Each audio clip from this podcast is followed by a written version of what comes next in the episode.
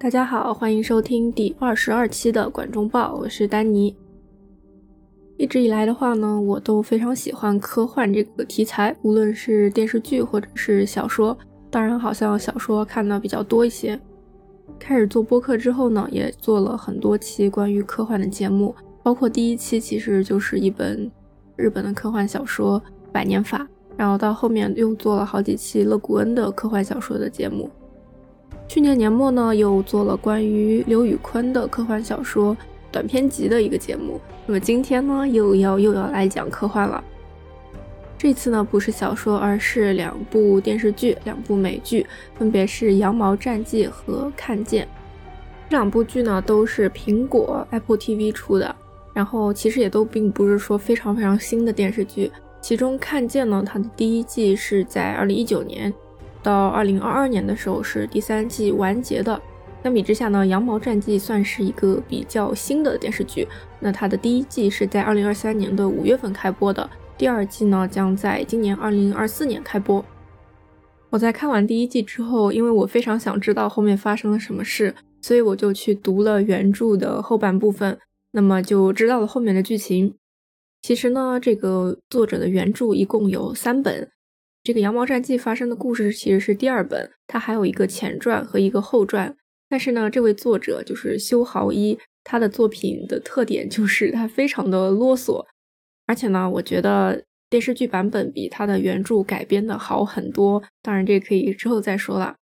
为什么把这两个电视剧放在一起说呢？是因为我认为这两个电视它表达的主题是一样的，就是世界末日之后一键重启这个世界，一键重启我们的人类文明。而且呢，这两部剧都有一个特点，就是他们在设定方面非常的有创意，非常的新颖。嗯，但是在拍摄的剧情方面呢，又比较的傻。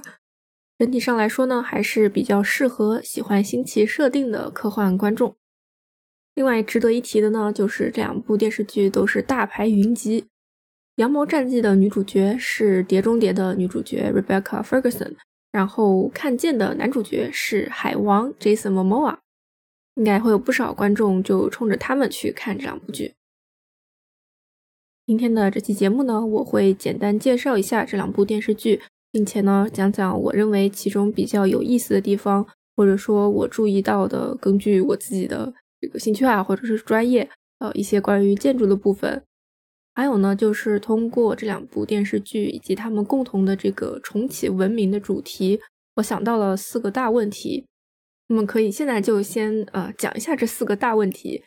听起来好像比较严重，但其实只是把。电视剧里的设定提高到一个比较抽象的层面吧。第一个问题就是重启后的文明是不是好文明？第二个问题是主角们的目标都是什么？他们的目标是不是想要回到我们现在当下的一个状态？第三个呢，就是那我们当下的文明是不是好文明？第四个呢，就是我们的人类性，我们的人类性是好的吗？我们应该珍惜吗？以上呢，就是我非常主观的认为这两部电视剧他们共同探讨的四个大问题，同时呢，也是大多数科幻主要探讨的问题，就是什么是人类，什么是我们的人类性。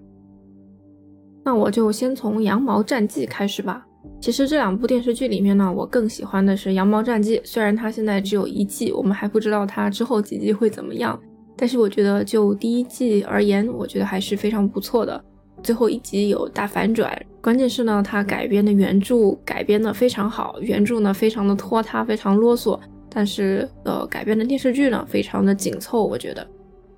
那么还是先简单的介绍一下《羊毛战记》的一个设定，它是这样子的，大概有一万个人，他们居住在地下一个圆柱形的筒仓之中，从地表一直到最下面，一共有一百四十四层。从上到下呢，其实就代表了人的阶级。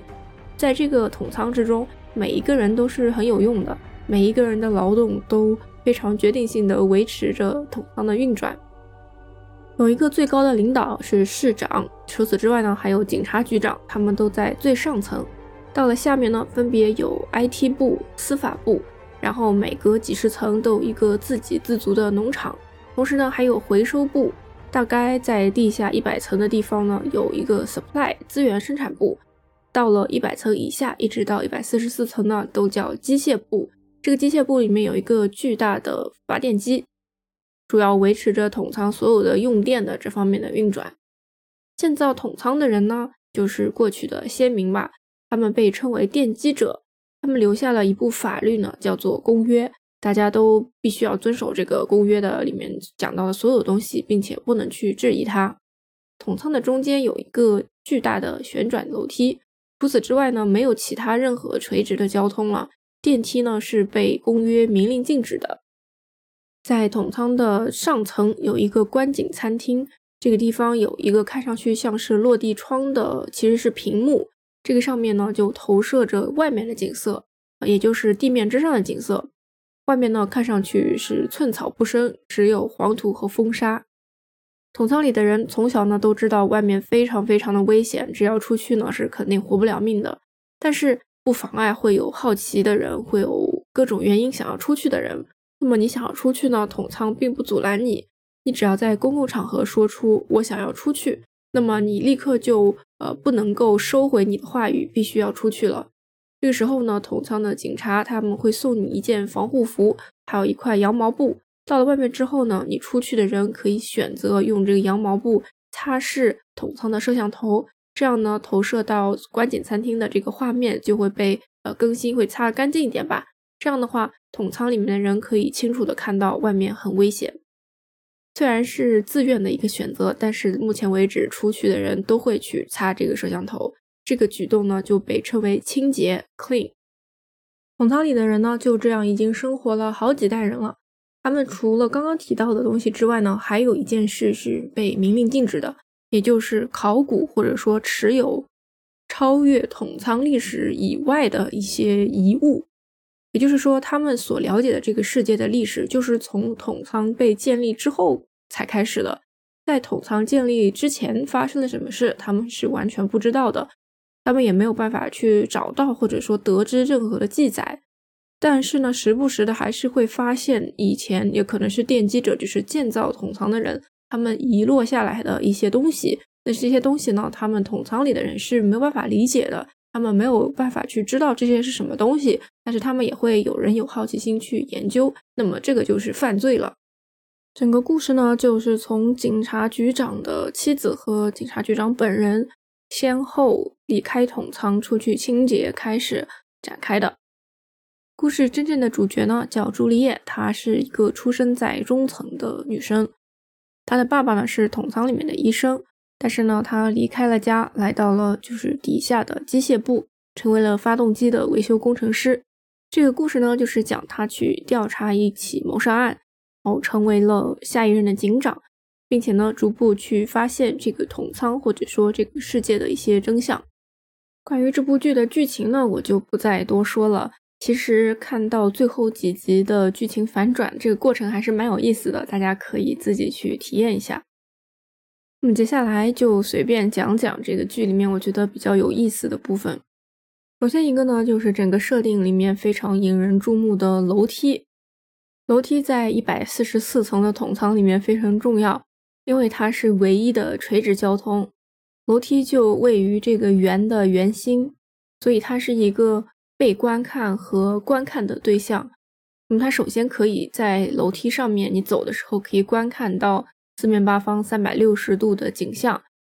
在故事里面，当主角们走在楼梯上的时候呢，就可以对他们 将要面对什么有一个提前的预知。然后呢，楼梯也是一个被观看的对象，主要是因为它在这个建筑物的正中心嘛，它这个建筑物也就是这个小城市。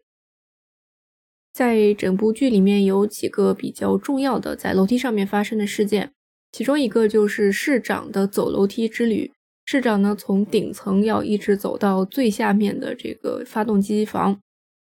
那么他是为了去找女主，但是呃整个过程中也是走遍了所有的楼层。整个过程呢也就像我们现实生活中一个国家的领导人去各个城市拜访当地的人民这样子。第二个呢，印象比较深刻的就是在统仓的楼梯里面举行的一个垂直马拉松比赛。当然呢，在我们的现实生活中也是有垂直马拉松比赛的，但是一般这样的马拉松比赛它不是一个被观看的一个比赛，但是在统仓里面，同样是因为这个楼梯的位置原因，它是一个非常好的，大家在自己所在的楼层就可以观看到的一个物体。楼梯的存在呢，也催生了一种特殊的职业，就是搬运工，其实就是我们现实生活中的快递员或者说外卖送货员。从上到下一百多层，整个楼梯都是没有什么防护装置的，除了普通的混凝土栏杆之外。于是呢，从顶层一跃而下，也成为了在这个世界中想要自杀的人会去选择的一个方式。但是大家普遍都不会去同情这样的人，因为他们觉得这个是结束自己生命的最快的方式。而在统仓之中呢，大家每一个人他都是有一个角色安排的，无论你的角色身份是什么，阶级是什么，只有每个人都持续不断的劳作，才可以使这个统仓维持一个基本的运转。另外呢，楼梯也是一个根本就不能算是隐喻，而是非常明显的意象。这一点，我想看过这个电视剧的人都有这个体会，也就是楼梯的上下，它除了物理上的移动之外呢，还是一个向上和向下的趋势，包括心理上面的一个呃方向。这一点呢，在小说里面写的更加直白了。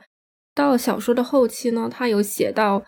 中层的人。在上下这个意向上面，他们只想要向上，不想要向下。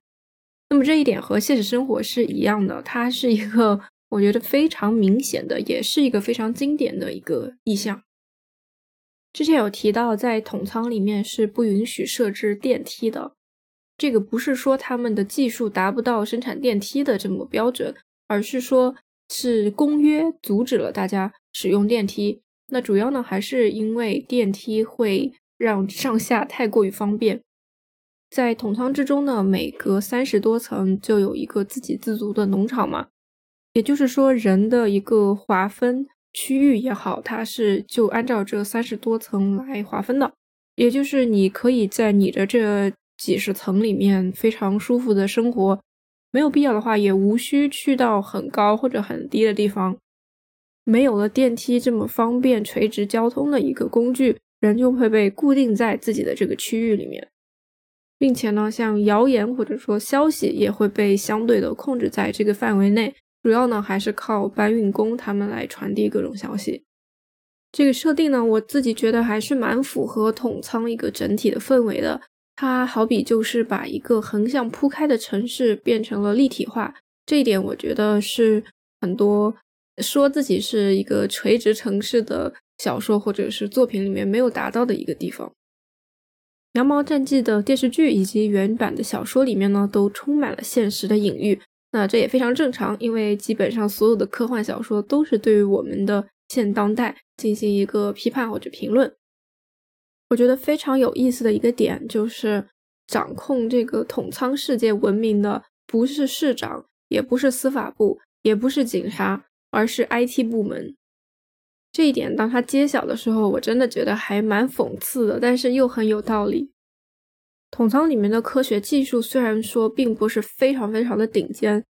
但是作为一个世界末日背景的作品，它其实继承了就是现当代人类的一些技术和知识。虽然说在一个非常封闭的环境里面，但是他们并不是非常落后。所以我认为，把 IT 部门设为这个背后的隐藏大 boss，或者说，呃，真正的掌权者，是比较符合现实状况的。和这个有点关系的，就是观景餐厅的那个显示屏，它也是一个非常妙的、非常经典的现实隐喻。显示屏嘛，它所展现的就是外面的门口的一亩三分地。这个统仓门口，它其实是一个圆形的小丘，然后凹下去的形状。筒仓呢，就位于这个凹下去的圆的中心。其实呢，出来之后只有一个非常小的摄像头，所以当擦拭摄像头的人靠近的时候，他们的脸就会放大。所以，呃，筒仓里面的观众或者说里面的居民其实是知道那是一个摄像头，而不是一个真正的玻璃。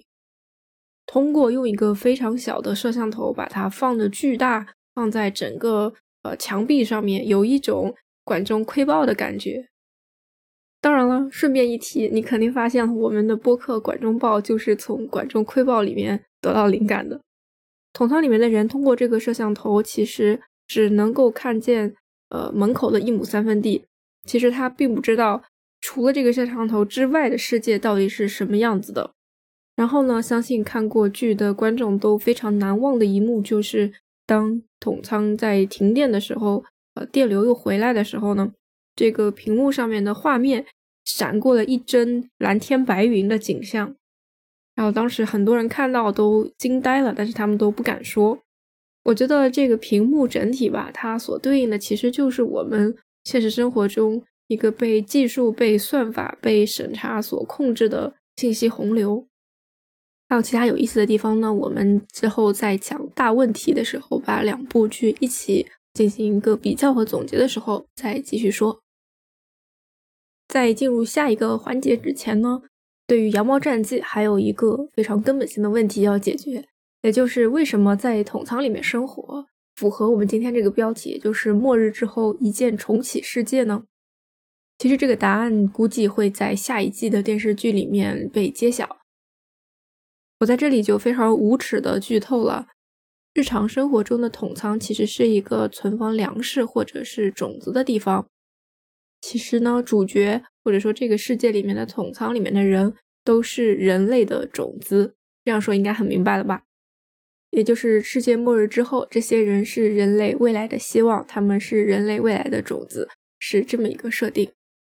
最后呢，再来简单说一下《羊毛战记》的作者修豪一这位作家。其实呢，这部作品包括他本人，应该可以说是一个网文大神的级别。他在美国呢，以自出版的成功为著名。开始呢，他只写了《羊毛战记》是一个中短篇小说，然后呢，使用了亚马逊的自出版系统，以零点九九美元的售价呢，向公众开始连载，然后受到了读者非常热烈的欢迎。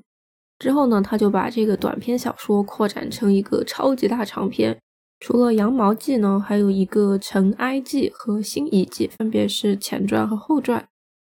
全部加起来呢，才是这个《羊毛战记》所有的剧情。我相信电视剧改编的话，会把这个所有的剧情都改编在几季中间。不过呢，因为我读了他的中译本，可以说网上所有人的评论都是他写的书非常非常的啰嗦，非常非常的水，也非常有那种外国网文的感觉。在读完《羊毛战记》的小说之后呢？我又抱着对这个作者的好奇心，读了他的另一本小说，叫《浅沙记》，但是大概只读了开头的几章。这个《浅沙记》呢，是他之后又写的一篇长篇小说，设定也是非常有意思的，感觉是另一个沙丘世界。在这个世界中呢，黄沙覆盖了曾经的摩天楼，然后也诞生了一种职业，叫做浅沙员。这些浅沙员呢，可以钻到沙子里面，然后潜到很深的地方。去以前的遗迹里面去收集有用的东西，听上去呢，这个设定也是非常的有意思。但是同样的问题就是，它这个行文我还是觉得非常的啰嗦。所以呢，我目前就暂停在了前面的几章。OK，那我们接下来再进入《看见》这部电视剧。这个电视的英文呢叫 See，就是 S E E。还有另一种翻译，翻译为“末日光明”，其实也蛮贴切的。但是看见的话是个直译嘛，我觉得也可以。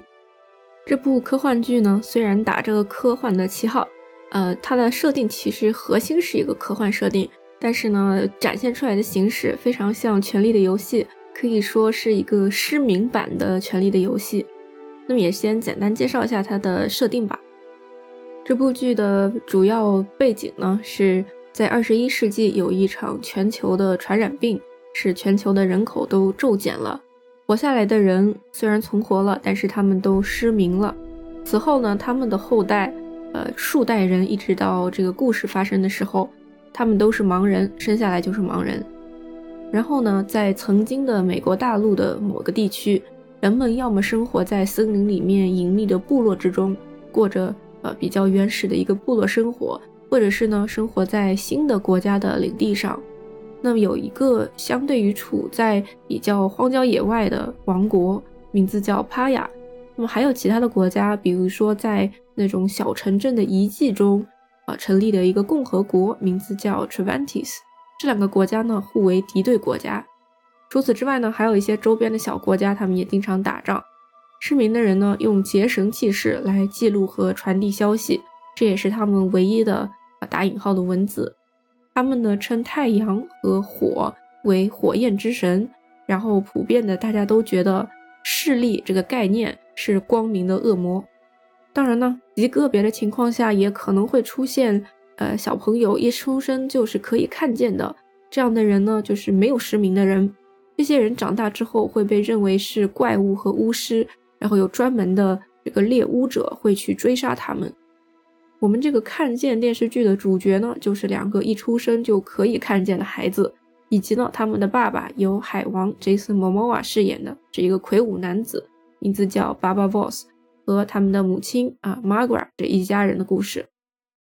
先讲讲我自己非常主观的看完三季这个电视剧之后的感觉吧。这个剧其实感觉非常难拍，因为它是一个失明者的生活状态，但是又要呈现给我们。呃，没有失明的观众看，所以呢，有时候观众可能会去质疑他，说，呃，在这个失明的状态下，你居然还是这个画面如此的美丽，或者说他们会有一些纯装饰性的东西，呃，失明的人其实并不能感知到他们的颜色变化的，为什么会使用在比如说衣服身上，或者说是头饰啊之类的？当然，这都是小细节了，在比较大的层面上面，它这个剧情呢。看起来像是一个古装片，你经常会忘记这是一个未来科幻片。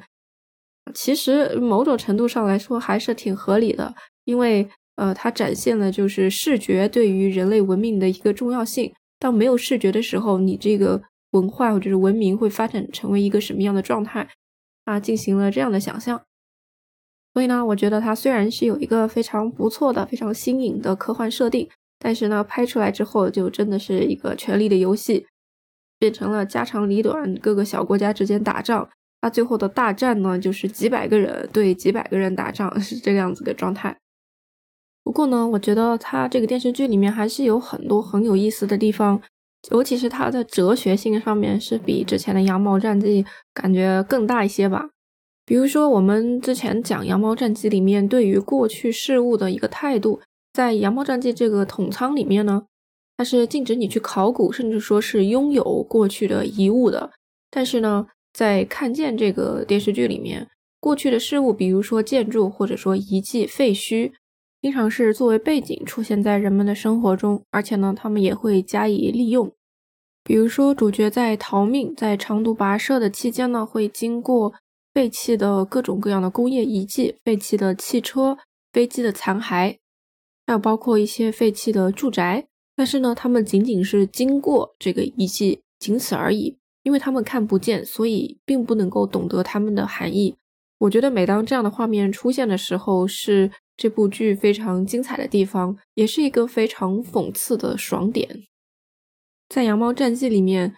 对于过去的事物，你可以采取一个有好奇心或者说没有好奇心的态度，但是在《看见》里面，呃，那里的人们他并不是说。有没有好奇心这回事，而是视觉它作为一个降维打击的一个存在。它科幻的点在于你不能够感知你无法感知的东西，你不能够了解你根本没有办法你去理解的东西。我们有一个成语叫做视而不见嘛。当然，在这个剧里面，大家是因为看不见，所以说这些遗迹它其实包含了一个更高维度的信息，是一个视觉信息。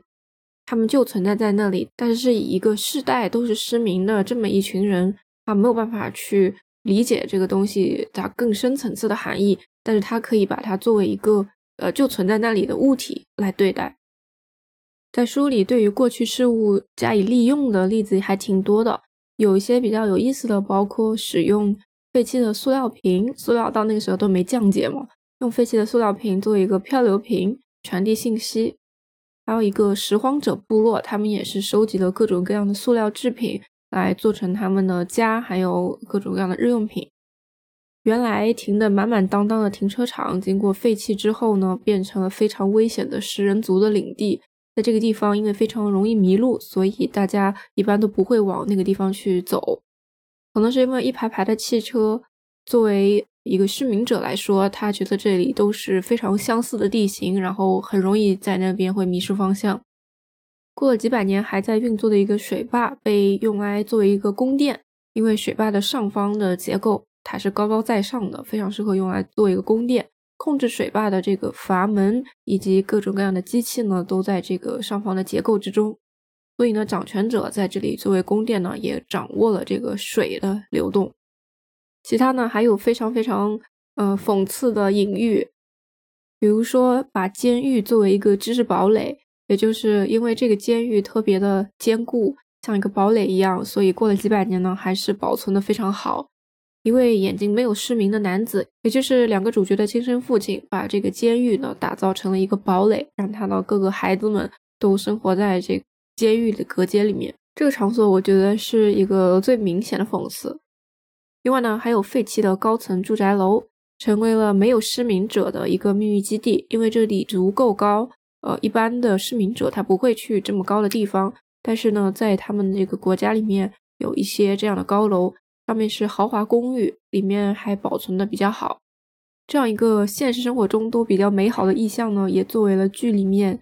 受苦难的人一个美好的短暂的居所。在这里，他把高度和视觉连在一起，我觉得还是嗯挺好的一个设定。另外一个很有意思的点，之前在设定里面也提到了，就是结绳记事。我自己呢是非常喜欢这个设定的。但是好像在第一季出现的比较多，后面两季就不太出现了。结绳呢，既是路标，也是信息。在宫殿的祭坛里面，还有一面大大的神墙，上面打的一个又一个的结，就是这个国家的宪法。那个画面我觉得很不错，很喜欢。后面呢，有过需要传令啊，传给另外一个城市的人信息的时候，让这个信使过来。然后信使呢，就一边听他们的话语，一边开始疯狂的打劫，这个画面也很不错。说到结绳记事呢，我突然想到了刘宇坤，啊，也就是我们上一期节目讲的科幻作家刘宇昆，他的一篇短篇小说，名字就叫《结绳记事》。他那篇小说呢，是通过一开始一个传统的结绳记事的文化，转变到让这个人去从事 DNA 的编辑，然后呢，剥削了他们的古文化之后。呃，就被抛弃的这么一个故事，当然和这个看见里面的结绳没有什么关系了。但是我就是突然想到了这件事情。这篇小说呢也非常推荐。书书籍在这部剧里面是一个非常重要的意象，当然在之前的《羊毛战记》里面，它也是一个很重要的存在。《羊毛战记》中，呃，人们看到过去的遗物的书，也就是描写这个桶仓之外自然风光的一个书。他们的反应是非常非常夸张的，甚至我觉得他们的表演让屏幕前的我都感到有些震惊。就是他们看到那些书会整个人颤抖，然后疯狂的流泪。他们这种非常夸张的表演让观众也觉得很震撼。就是原来外面的世界，这个书会对他们造成这样的一个影响。在看见这部剧里面，书在他们这个世界中同样是非常禁忌的。但是呢，主角一家对于这个书的反应还是比较平淡的。比如说，主角他们长大成人之后拿到了书，他们非常迅速的就学会了阅读。但在之前，他们应该从来都没有见过文字。主角的妈妈呢是非常反对他们学习这些文字、学习阅读、学习写字的，因为他觉得知道了这些呢就会被追杀，然后非常危险。在之前提到的这个知识堡垒这个监狱里面呢。因为有藏书、有技术、会读书，里面的孩子呢，在后期反而成为了失明者的奴隶，需要去帮他们制造武器。这也就引来了全书一个非常让我让我感到惊讶和震惊的烧书的情节，而且这个烧书的动作是由呃主角就是海王他演的这个巴巴 boss 来完成的。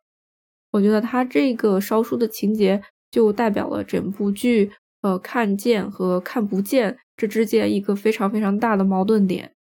也就是当你没有办法去看书的时候，你又知道书的存在，以及它能够对于看得见的人带来什么样的影响，对于整个世界的技术、整个世界的文明带来什么样的影响的时候，你会觉得那是世界上最可怕的事情。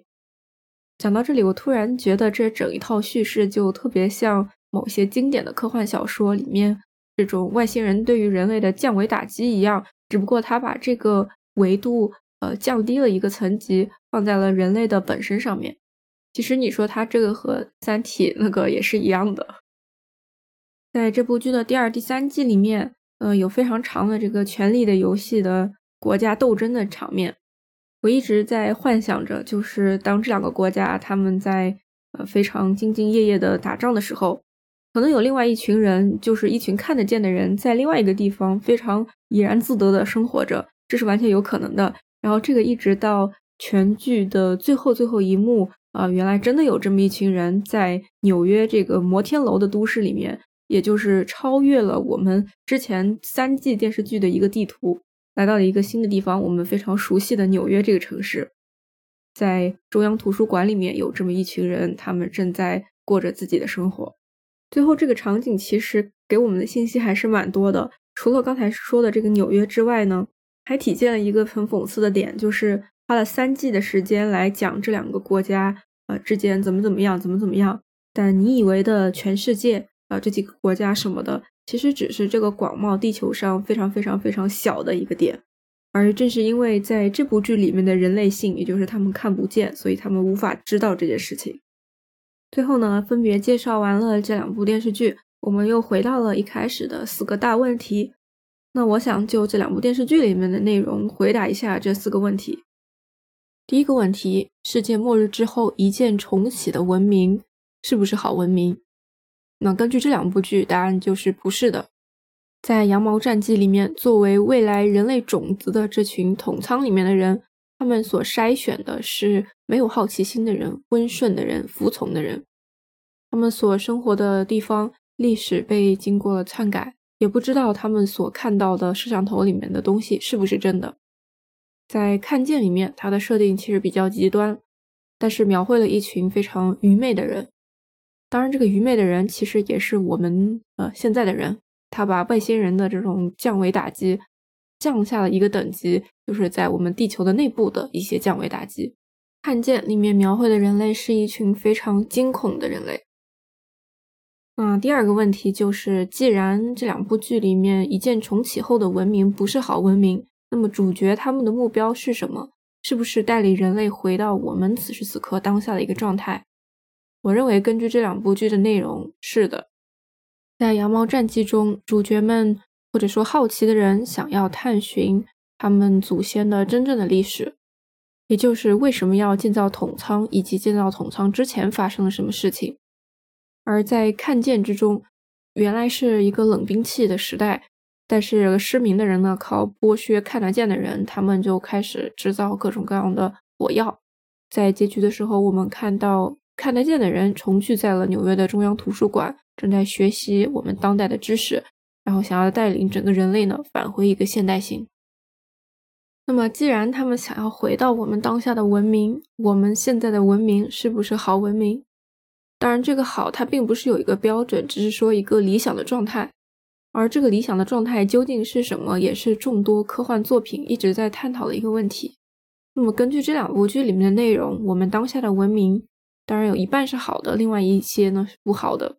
这个不好的部分呢，就比如说主角巴巴 boss，他之所以烧书，是因为他想要烧掉那些毁灭性的知识和技术，比如说制造炸弹的技术，啊，害人的技术之类的。而统仓这个世界里面，之所以要建造统仓，就是因为，嗯，人的这个恶，是用核武器炸毁了整个地球，是他们选择了。让文明结束，然后一切开始重启的。那么这个恶，他们不想要带给新的人类，所以呢就隐瞒了这些事情。那么最后一个问题就是：我们的人类性是好的吗？我们应该珍惜他们吗？但这个问题非常的简单直白了。在《羊毛战记》里面，它所描绘的人类性其实就是好奇心。那整个故事呢，也是通过一个反讽的手法。来强调我们的人类性，也就是好奇心这件事情。好奇心的确可以害死猫，但是如果没有它的话，我们就会是一群非常麻木的人。那么这个非常好理解，在看见里面，呃，稍微复杂一点点，但还是非常好理解的。就是啊，有两个方面，一个是视觉，当然视觉是这个剧的核心内容了。虽然不光光人类有视觉，所有的动物都有视觉和五感，但是。没有视觉，我们的人类性是被大大削弱的。在看见这个世界里面，五感结合的本能是被非常强烈的激发出来的。经常有这样的画面，就是主角他明明是看得见的，但是他行动都没有看不见的人灵巧，看不见的人依旧可以跋山涉水，可以打斗，他们的听力更加的好，然后他们的各种感知能力都远远的优于有视觉的人。那么这种五感结合的本能，其实也是我们的人类性。那么大道理就讲到这里。这两部剧呢，我觉得都有非常有意思的设定，虽然他们的剧情呢还是弱了一些，但还是要推荐给各位科幻迷。那么非常感谢你收听到这里，我们下次再见吧，拜拜。